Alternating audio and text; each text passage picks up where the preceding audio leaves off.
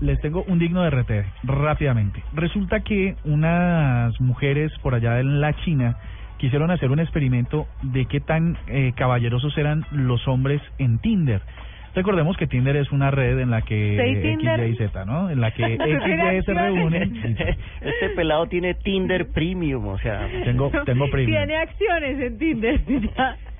De- pero pero el ejercicio tienen que hacerlo. Entonces resulta que crearon un perfil falso con un robot con la foto de, con la foto de Lisa Winning, la CEO la CEO de Hitexted, ¿no? Esta otra aplicación para a ver, para ver qué reacciones tenían. Entonces, qué, los hombres qué opinaban y qué reacciones tenían cuando ellos les daban un like.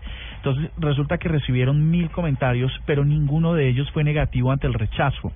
Luego eh, lograron confirmar que los los hombres que usan esta red eh, no son no son proclives a, a, tener un no mentiras como no no no no no se disgustan por el rechazo no eh, lograron con 304 mil seguidores en Instagram hay una cuenta que se llama ByFlip F-L-I-P-E, en la que reta- en la que cuentan cómo sucedió todo esto. El cuento es que no usaron, ante el rechazo no usaron palabras como fea, gorda, eh,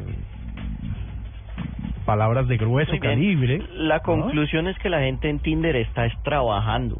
Está trabajando, está... Son obreros. ¿Qué, qué fue lo, lo que siguió en este en este estudio? Y es que en realidad en vez de actuar eh, ante el rechazo de una forma negativa, buscaron en HitTexted las, la- a, las, a este perfil falso para seguir averiguando de ella y para tratar de contactar con ella. Entonces, este es el resultado, el digno de RT. No, no todo el mundo tiene que ser hostil ante el rechazo. Él y su Tinder. Ay, me encanta.